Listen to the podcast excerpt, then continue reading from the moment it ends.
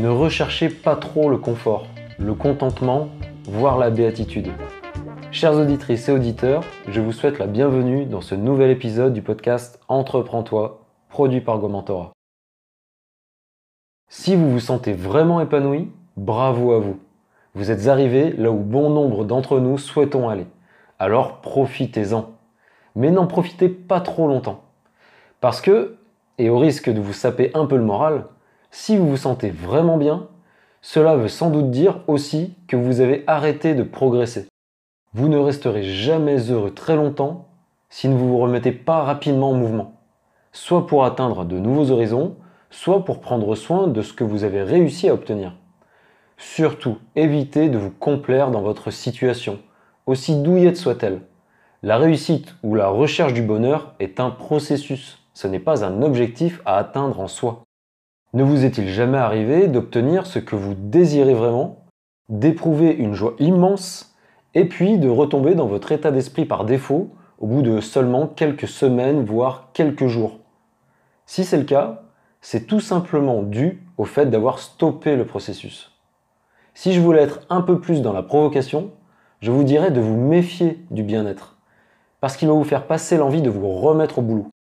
Et plus vous resterez sans mouvement, plus il sera difficile de vous y remettre. Vous aurez perdu l'élan qui vous avait fait avancer à pas de géant. Donc, profitez de vos longs week-ends, profitez de vos vacances, profitez de tous ces instants de plaisir, de détente bien mérités. Mais n'oubliez pas que le travail, c'est la santé. Ne restez jamais satisfait de ce que vous faites, de ce que vous possédez ou de votre situation. Le fondateur de McDonald's disait N'oubliez jamais qu'un fruit vert est en train de mûrir et qu'un fruit mûr est en train de pourrir. Autrement dit, ne cessez pas de progresser, d'évoluer, de créer, de prendre soin de ce que vous avez. Cela ne veut pas dire qu'il ne faut pas prendre le temps d'apprécier les choses. Et il est tout à fait possible d'apprécier son travail, par exemple. Mais il ne faut surtout pas se reposer sur ses lauriers. Rien ne reste jamais acquis. Le bien-être va et vient il faut l'entretenir pour le retrouver le plus souvent possible.